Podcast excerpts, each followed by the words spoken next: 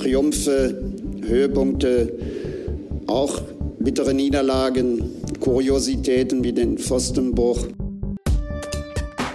Die Erleichterung ist riesengroß nach dem 2 zu 0 Sieg unserer Borussia im Must-Win-Spiel gegen Hertha BSC. Endlich mal wieder ein Sieg. Wir lassen das Abstiegsgespenst, ja, weiter nicht so richtig an uns rankommen. Ist gut für die Nerven, ist gut für uns alle. Hier ist der Pfostenbruch, euer Fan-Podcast über Borussia Mönchengladbach. Schöne Grüße an alle Hörerinnen und Hörer. Ich bin Kevin, grüße Boris, hallo.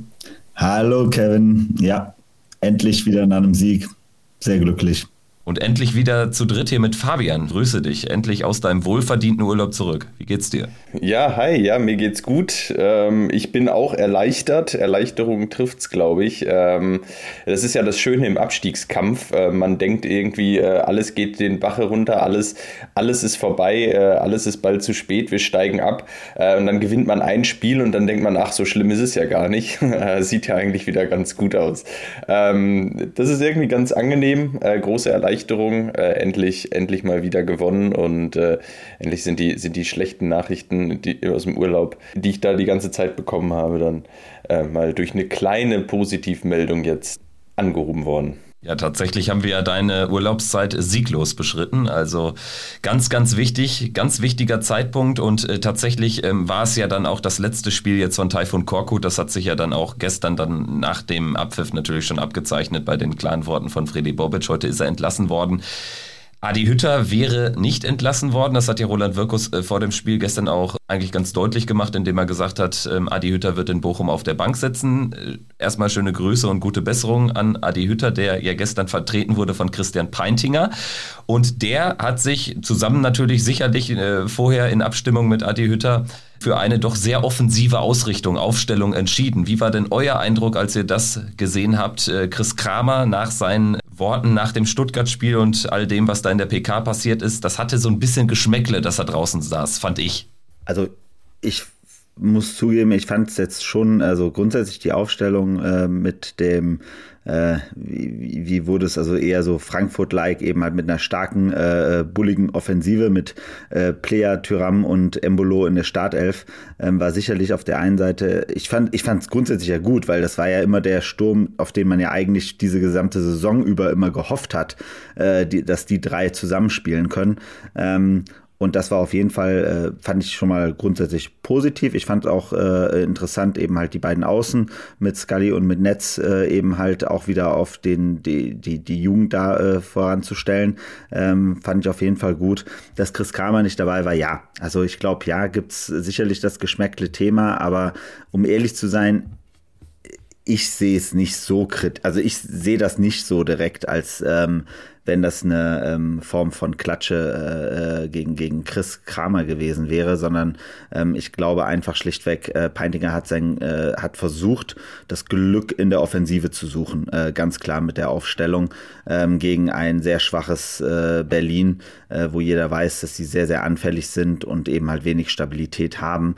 Ähm, dann ist äh, wahrscheinlich wäre es aus seiner Sicht noch gefährlicher gewesen zu sagen, wir machen jetzt hier einen kompletten Defensivverbund auf.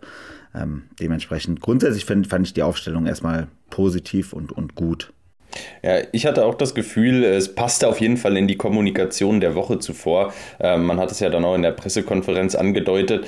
Ähm, ja, die Defensive ist, ist die Problemzone, ähm, aber in der eigenen Offensive hat man ja auch in den Spielen davor gesehen. Man hat ja in Stuttgart zwei Tore geschossen, gegen Wolfsburg zwei Tore geschossen. Also man hat es ja immerhin mal geschafft, ähm, äh, jetzt konstant auch ein paar Tore zu schießen. Und da war auch so ein bisschen mein Eindruck gestern, als ich die Aufstellung gesehen habe, dachte ich, ja gut, ähm, man nimmt vielleicht den Kauf, dass man hinten ein, zwei Gegentore bekommt, aber man ist einfach, äh, man setzt dann voll drauf, dass man vorne eins mehr schießt, als man hinten bekommt.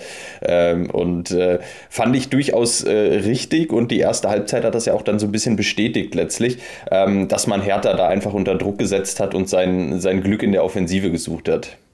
Ich fand, äh, es hat sich ja von Anfang an abgezeichnet, dass wir da mit einer anderen Grundhaltung in die Partie gehen oder äh, durch dieses Spiel gehen, als es in Stuttgart der Fall war. Also in Stuttgart haben wir ja zwar 2-0 gefühlt, aber wir haben ja dann hier auch in der, in der Podcast-Folge danach, äh, Boris, letzte Woche, auch äh, ganz klar angesprochen, dass im Prinzip schon ab der ersten Minute das ein schwacher Auftritt war und Sommer musste mehrfach eingreifen. Das war jetzt alles nicht der Fall. Man hatte mit Hertha BSC jetzt eine Mannschaft in einer ähnlichen Ausgangslage, sagen wir, gegen uns, nur noch ein bisschen fatalistischer, weil da irgendwie ja alles so in sich zusammengefallen ist, jetzt auch äh, innerhalb der letzten Woche. Und Dementsprechend glaube ich, man kann jetzt auf die Defensivleistung, nur weil man jetzt kein Gegentor kassiert hat, kann man jetzt, glaube ich, gar nicht so viel Rückschlüsse ziehen, weil Hertha ist einfach brutal schlecht, brutal harmlos auch deutlich schlechter und, und angeknackster noch als Stuttgart ins Spiel gegangen gegen uns. Trotzdem fand ich, von der ersten Minute an war das eine andere Haltung und vor allen Dingen war das fokussierter, konzentrierter und wir haben es ja quasi schon, also nach 30 Sekunden gab es den ersten scharfen Ball vorne rein auf Tyram und so hat sich das eigentlich fortgesetzt und ich fand, die gesamte erste Halbzeit war einfach von großer Klarheit in unserem Spiel geprägt und das haben wir halt in dieser Saison sehr, sehr selten erlebt. Ja, äh, also ne, man muss jetzt nur sagen, wenn man sich jetzt so die letzten Heimspiele anguckt, dann hat man ja schon diesen Trend hingesehen. Die Frage ist halt eben halt die Stabilität, die wir dann dabei auch immer behalten für uns. Ne? Und das hat man ja gegen Wolfsburg eben halt so klassisch gesehen, wo wir uns dann halt einfach, wo wir ja genauso euphorisch und auch positiv nach vorne losgelaufen sind. Aber Wolfsburg hat einfach dann die Leute, die dann halt einfach aus dem Nichts heraus die Tore schießen. Ähm, und äh, wenn man sich das dann am Ende anguckt, natürlich, unsere Tore sind alle durch Standards gefallen. So, ähm, das heißt also nicht aus dem Spiel heraus. Ähm, und da zeigt sich einfach natürlich auch, dass wir da sicherlich ähm, zwar ja, also ich fand auch den Auftritt in der ersten Halbzeit super und es hat auch Spaß gemacht, den Jungs zuzugucken und es war auch, es, es fühlte sich gut an, so, ähm, aber uns muss halt auch wirklich, wie gesagt, bewusst sein, ähm, dass wir eben halt gegen einen Verein gespielt haben, also ich hatte ja noch in der in unserer ähm, äh, Spontansitzung äh, während der Woche nach der Pressekonferenz hatte ich ja noch gesagt, so nach dem Motto, dass der Eindruck, den Hertha jetzt vor dem Spiel gemacht hat, mit den klaren Ansprachen von Korkut und so weiter und den sehr großen Statements, die da auch gefallen waren, hatte ich eigentlich ja schon echt mir sehr starke Sorgen gemacht, dass die sehr, sehr emotional, also dass die mit sehr viel Elan in das Spiel reinkommen. Das ist aber komplett also verpufft. Ich meine, die hatten ja, glaube ich, in der ersten Halbzeit keinen einzigen Torschuss. Ja, ich glaube, es war die 45. Minute, als sie dann den ersten, den ersten Torschuss hatten. Äh, ja, Hertha, ähm, man muss es natürlich so sagen, man, Borussia hatte jetzt auch endlich mal irgendwie gefühlt das Glück, äh, dass, dass der Gegner den Trainer nach dem Spiel gegen Borussia entlässt. Äh, oft ist es ja so, äh, dass der Trainer dann vor dem Spiel gegen Borussia gefühlt gehen muss und dann äh, der Gegner wieder mit neuem Elan ähm, gegen Borussia antritt. Das war jetzt in dem Fall nicht, nicht so. Und man hatte ja nun wirklich das Gefühl, auch, auch vor dem Spiel und als das Spiel dann auch losging, ähm, wenn du hier gegen Hertha nicht gewinnst, äh, dann, dann wird es in dieser Bundesliga-Saison ganz schwer, überhaupt ein Spiel zu gewinnen. Ähm, ja, da, da fehlte es ja an allen Ecken und Enden und äh, ich, ich, fand Kevins, Kevins Aussage jetzt auch ganz gut. Man kann die Abwehr eigentlich gar nicht bewerten gestern. Man kann eigentlich gar nicht sagen, war das gut, war das schlecht, ähm, weil Hertha einfach so schlecht war, dass man, also über weite Strecken des Spiels, dass man da gar nicht sagen kann, wir standen jetzt besonders gut. Ähm, dafür, ja, ähm, war Hertha einfach, einfach dann auch äh, in Summe zu schwach und ähm, ja, aber Borussia in der ersten Halbzeit hat das gut gemacht. Wir haben nur Standardtore geschossen. Aber ich, ich meine, was ich positiv fand, man hätte ja durchaus Spiel, äh, Tore aus dem Spiel schießen können, äh, wenn, man, ähm, wenn man die eine oder andere Situation dann in der letzten Konsequenz noch klarer ausgespielt hätte. Ja, Tyram zweimal, da denke ich dran. Einmal kurz vor der Pause, wo er natürlich eigentlich den Abschluss ziehen muss und sich nicht ähm, da irgendwie in ein 1 gegen 1 gegen den Torhüter rein manövrieren lassen darf. Dann hatte Tyram einen Abschluss, wo er auch so von links in den Strafraum kam und wo er den Ball dann aber ein bisschen über das Tor löffelte. Wir haben noch die Szene von Embolo beim Stand von 0-0, als er, ich glaube, eher flanken wollte. Es wurde dann ein richtig kniffliges Ding, was hinten ähm, mit, dem, mit dem Pfosten äh, ins, ins Ausging. Also in Summe, auch das beschreibt ja ganz gut, dass wir schon die, die klar spielbestimmte und hochverdiente, ähm, die klar spielbestimmte Mannschaft waren, die hochverdient gewonnen hat. Trotzdem gab es, wie ich fand, gerade nach der Pause eine Phase bis zu dem 2-0, wo wir wieder den Schiss in der Buchse hatten. Also das hat mir gar nicht gefallen und wenn da das 1-1 fällt, Sommer musste einmal eingreifen bei einer dieser gefährlichen Plattenhartecken, dann will ich nicht sehen, wie dieses Spiel läuft und wir haben es schon sehr häufig gesehen in dieser Spielzeit, dass wir da echt Probleme haben, mit so einem Nackenschlag umzugehen. Und ich glaube, das äh, hätte gestern dann auch fatal enden können. Also das darf man jetzt auch nicht außer Acht lassen. Das war eine Phase, wo wir viel zu passiv waren. Aber da weiß man ja auch, ne, das sind ja genau diese Spiele, diese, ähm, wenn zwei, äh, da sind wir bei dem sogenannten LC-Trikot, ähm, wo zwei Mannschaften spielen, deren Selbstbewusstsein, also selbst, auch bei Borussia, wenn das Bewusstsein, Selbstbewusstsein ist zwar jetzt eine kurze Zeit da, aber da muss nur ein dummer Ball und das ist dann halt so, genau so eine Plattenhart. Das sind dann halt meistens über Standards, holt man sich ja dann selbst das Selbstbewusstsein. Ähm, und so eine Plattenhart-Ecke, die dann halt auf so einen Kämpf drauf fällt, ähm, da kann das Ding auch mal ganz schnell reingehen. Und dann sind wir wieder in einem ganz anderen Spiel. So, so sieht man aber, hatten wir genau das Glück, dass wir quasi ein paar Minuten später dann halt bei einer Ecke von Luca Netz wieder mal, auch das will, sollte man wieder mal betonen, dass der Junge anscheinend wirklich gut Ecken schießen kann. ein paar äh, Ausrufezeichen vielleicht an ein paar andere Spieler in dieser Mannschaft. Ähm, und dann fällt der Ball richtig schön auf den Kopf von Ginter. Ich meine, auch da wieder das Abwehrverhalten von Hertha war ja eine Katastrophe bei dieser Ecke. Ähm, und dann ist das Ding drin und wir führen plötzlich 2 zu 0 und der Drops ist im Endeffekt gelutscht, weil wir einen Gegner haben, der noch nicht mal mehr in der Lage ist, da noch irgendwas dann rauszuholen. Ja, äh, du hast es gerade angesprochen. Ich fand es auch, mir, mir, ging es mal wieder ganz genauso. Luca Netz, ähm, gefühlt der einzige Spieler bei uns im Kader neben Laszlo Benisch, der, der Ecken schießen kann, wo man sich denkt, ja, eigentlich muss Luca Netz jedes Spiel spielen, allein um die Ecken zu schießen, weil ansonsten ist das ja eine Vollkatastrophe. Ähm, und es wird ja auch dann brandgefährlich. Ähm, man sieht es, äh, hinten wird es natürlich bei uns auch immer brandgefährlich, plattenhart, die Ecken ähm, oder grundsätzlich alles, was bei uns in den Strafraum reinsegelt, ist und bleibt immer brandgefährlich. Ähm, und vorne ist es dann umso besser zu sehen, wenn man mal endlich einen Spieler auf dem Platz hat, der eine Ecke vernünftig äh, scharf in den, in den Strafraum ziehen kann. Und ähm, genau so war das ja. Es war, war ja jetzt auch keine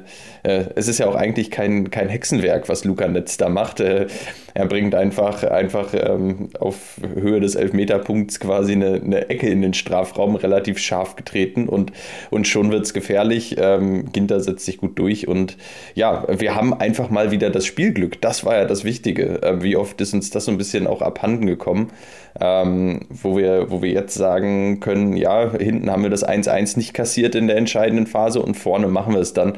Da haben wir ja gefühlt eine Ewigkeit drauf gewartet, dass dieser Moment mal wieder eintritt letztendlich ja beide Tore auch ähm, einfach bedingt da aus, aus bräsigen Abwehraktionen. Ne? Also einmal dieses Foul von Kempf, was übrigens der Schiedsrichter im laufenden Spiel sehen muss. Das äh, finde ich auch, das ist so, so, ein, so eine Begleiterscheinung des Videoschiedsrichters, dass man selbst die klarsten Aktionen jetzt äh, nicht mehr pfeift. Also da muss ich auch sagen, das war für mich keine Bundesliga-taugliche Leistung im ersten Durchgang. Zweimal im Weg gestanden, einmal sogar bei einem Hertha-Angriff, ähm, bei einem einfachen, langsamen, flachen Steckpass, der, der glaube ich, hätte durchaus gefährlich werden können aus unserer Sicht. Da muss ich sagen, das war echt keine gute Leistung. Und äh, wie gesagt, dann, um da beim Hertana zu bleiben, kämpft er wirklich bresig in der Aktion. Und dann, ähm, wie du sagst, Fabian, das ist ja einfach eine ganz einfache Aktion. Die Ecke Richtung Fünfer, zwischen Fünfer und Elfmeterpunkt, fertig, einfach mal reinbringen und gucken, was passiert. Und dann bist du halt als angreifende Mannschaft, als Matthias Ginter da dann an der richtigen Stelle, wenn du einfach mit Wucht rein, reingehst. Du triffst einfach auf eine verunsicherte Defensivreihe, eine noch verunsichertere Mannschaft als, als äh, wir sie sind. Und das ist ja so ein bisschen die Geschichte des Spiels. Aber auch, habt ihr, habt ihr Bobic äh, gehört nach dem Spiel? Der hat ja diesen Elfmeter im Endeffekt auch noch so dargestellt, als wenn das einfach nur clever von Tyram gewesen wäre, weil er sich da ja. dazwischen gestellt hat. Also wo man sich echt denkt so, Alter, willst du jetzt wirklich sagen, dass es ein glücklicher Pfiff war? wirklich? Tyram hat wirklich ja teilweise in der Vergangenheit, also in seiner Anfangszeit bei Borussia, war es ja immer so sein Signature-Move, wirklich elf Meter zu ziehen. Also jetzt äh, nicht eklig oder so, aber wirklich einfach mit, mit der Intention in einen Zweikampf zu gehen, ähm, einen Elfmeter rauszuholen. Und das fand ich in der Situation eigentlich gar nicht. Also Kempf muss ihn da einfach besser im Griff haben, aber scheint da mit der Situation sehr überfordert gewesen zu sein. Ganz klar, so war es. Und ja, ähm, dann haben wir mit, äh, habe ich im ersten Moment schon gedacht, oh, wir haben gar keine Elfmeterschützen auf dem Platz. Ähm, das war mein erster Gedanke eigentlich. Ähm, wer, wer schießt, ähm, wer versucht sich? Äh, die meisten Leute, die da auf dem Platz standen, haben sich ja durchaus auch schon das ein oder andere Mal versucht und sind auch schon gescheitert. Ähm, Lasso Player dann Gott sei Dank äh, in der Situation die Nerven bewahrt ähm, und äh, ja, äh, dann Borussia da in die richtige Richtung gebracht. Ja, und dann steht am Ende nach dem 2-0, was mir dann so ein bisschen aufgefallen ist, war, ähm, es gab dann durchaus auch nochmal Situationen, wo das Spiel am Ende doch nochmal kippen kann. Also ich denke da an diesen Schuss von Eckelenkamp irgendwo in der 77., 78. Minute. Ähm, du führst eigentlich 2-0, hast vieles im Griff und dann kommt plötzlich so eine, so eine Aktion, ähm, und ähm, da, da rutscht dir auf einmal das Herz in die Hose, der Ball geht an die Latte. Ähm, das war verdammt knapp. Ähm, und ja, wenn es da 2-1 steht, irgendwo in der 78. Minute, ähm, dann, dann hast du auch nochmal wieder Spaß in der Schlussphase. Äh, da hat Borussia auch einfach so ein bisschen das nötige Glück gehabt in dem Spiel und ähm, ja, ähm, ist da mit einem blauen Auge auf jeden Fall davongekommen. Ja, also ich wollte, also was mich nochmal auch total überrascht hat, was ich überhaupt nicht mitbekommen habe, war, dass Lars Stindl überhaupt wieder auf der Ersatzbank war und wieder äh, verfügbar war und auch schon wieder gespielt hat. Also da muss ich sagen, das ist an mir total vorbeigegangen anscheinend die letzten Tage, dass der wieder richtig im Training äh, drin war. Und äh, fand ich auf jeden Fall schon mal wieder sehr, sehr gut, weil das natürlich jetzt auch nochmal auch für die letzten Spiele nochmal äh, zeigt, dass wir dann, wenn jetzt hoffentlich äh, Lasso Player jetzt sich jetzt nicht wirklich verletzt hat, ähm, äh, da müssen wir jetzt mal gucken, ne, wie sich das jetzt entwickelt. Aber ähm, grundsätzlich würde das halt bedeuten, dass wir da einfach auch schon dann in der Offensive jetzt erstmal wieder ein bisschen Variation haben und Möglichkeiten haben, uns auch ein bisschen aufzustellen. Und ähm, naja, aber hundertprozentig, ne, Fabian? Also, wie gesagt, da muss ein Ball, das merkt man halt einfach. So ist unser unsere, unser, unser psychisches Gerüst ist aktuell nicht äh, in der Lage, so ein, so ein, wenn da jetzt wieder so ein, so ein, so ein Ball einfach mal reingeknallt wäre, ähm, dann wissen wir alle, wie uns allen dann das Herz in der Hose ge, äh, gesteckt hätte. Und ich glaube, das wäre auch der, mit der Mannschaft wieder der, der Fall gewesen. Aber jetzt ist es so. Also, wie gesagt, ich bleibe jetzt erstmal dabei. Super schön. Wir haben jetzt drei Punkte geholt ähm, in so einem absolut gefährlichen Spiel. Ne? Und ähm, das muss ich jetzt erstmal sagen, dass es schafft jetzt erstmal wieder wenigstens ein bisschen gedankliche, mentale Ruhe, hoffentlich bei uns allen. Ja, mentale Ruhe in einer immer noch großen Unruhe. Also so kann man es ja beschreiben, weil ich glaube, man muss sich bewusst machen, dieser Sieg schafft eigentlich nur oder erzeugt einfach nur so ein bisschen Lockerheit jetzt, mit der wir alle jetzt in die nächste Woche gehen können, weil wir uns eben jetzt haben absetzen können, sind jetzt auf sieben Punkte weg von Platz 16 und Platz 17. Stuttgart 23 Punkte, Hertha 23, wir haben 30 und ich sag mal, das Ziel ist ja jetzt einfach deutlich näher erreichbar. Also Minimalziel, was wir ausgegeben hatten hier vor dem Spiel gegen Hertha war, aus den Partien gegen Hertha Bochum, Mainz, Fürth und Köln. Aus diesen fünf Spielen musst du absolutes Minimum sieben Punkte holen.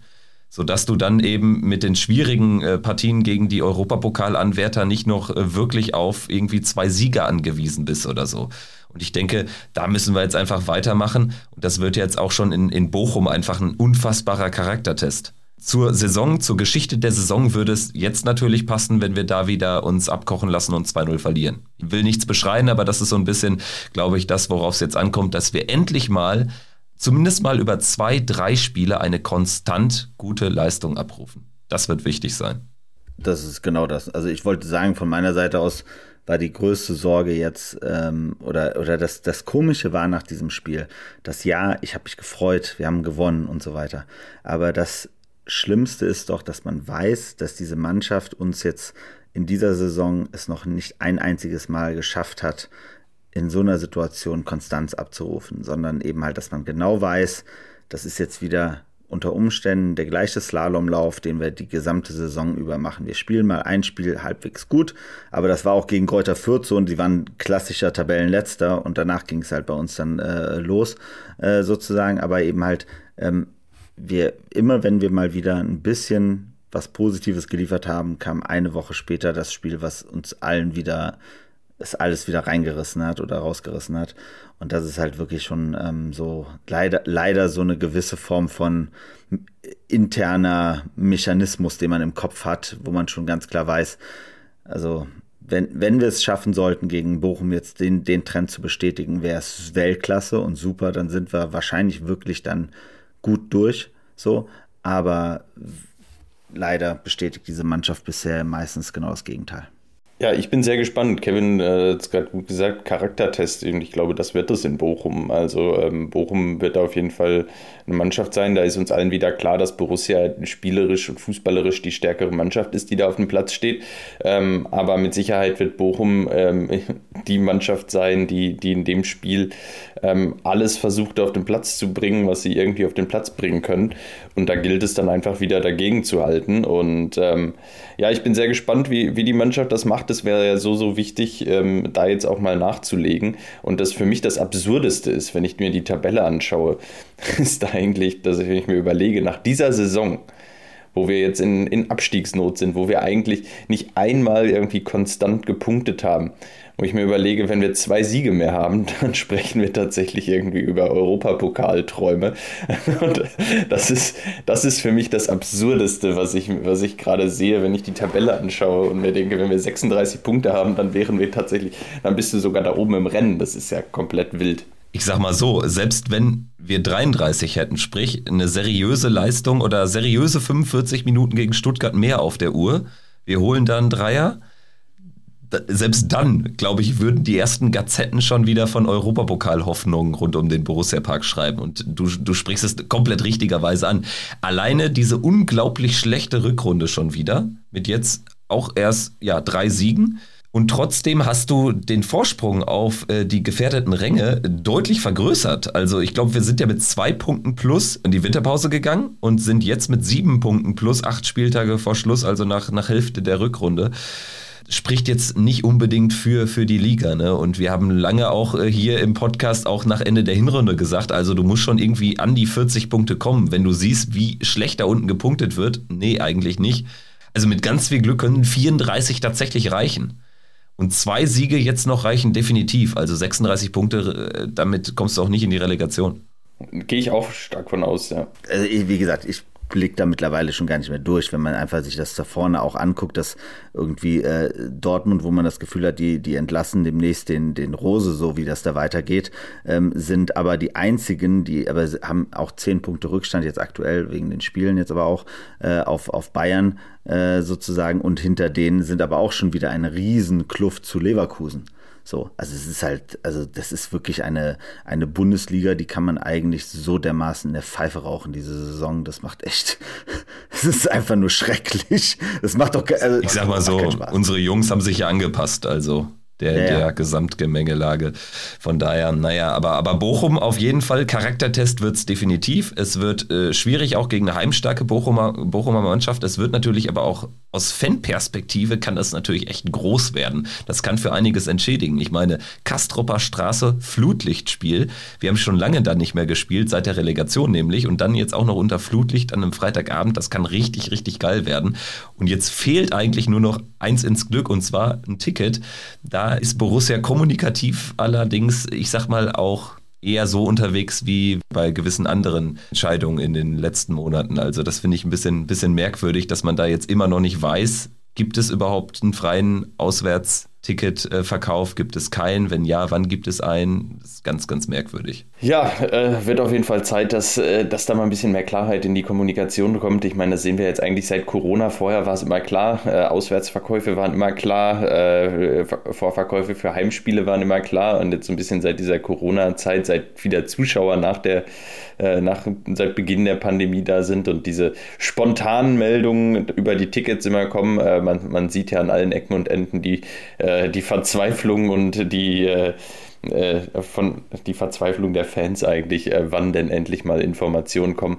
Wäre ganz nett, wenn da zumindest mal, zumindest mal die Info kommt, am Mittwoch gibt es Tickets, wenn es denn noch Tickets gibt, so ungefähr. Das reicht ja schon. Also äh, das ist ja das, was, was man braucht. Viel mehr Information braucht man ja gar nicht. Ja, und noch einmal kurz zurück und vor allen Dingen voraus auf Bochum blickt auch Dobby, da hören wir jetzt noch mal kurz rein. Dobby, Dobby, Dobby.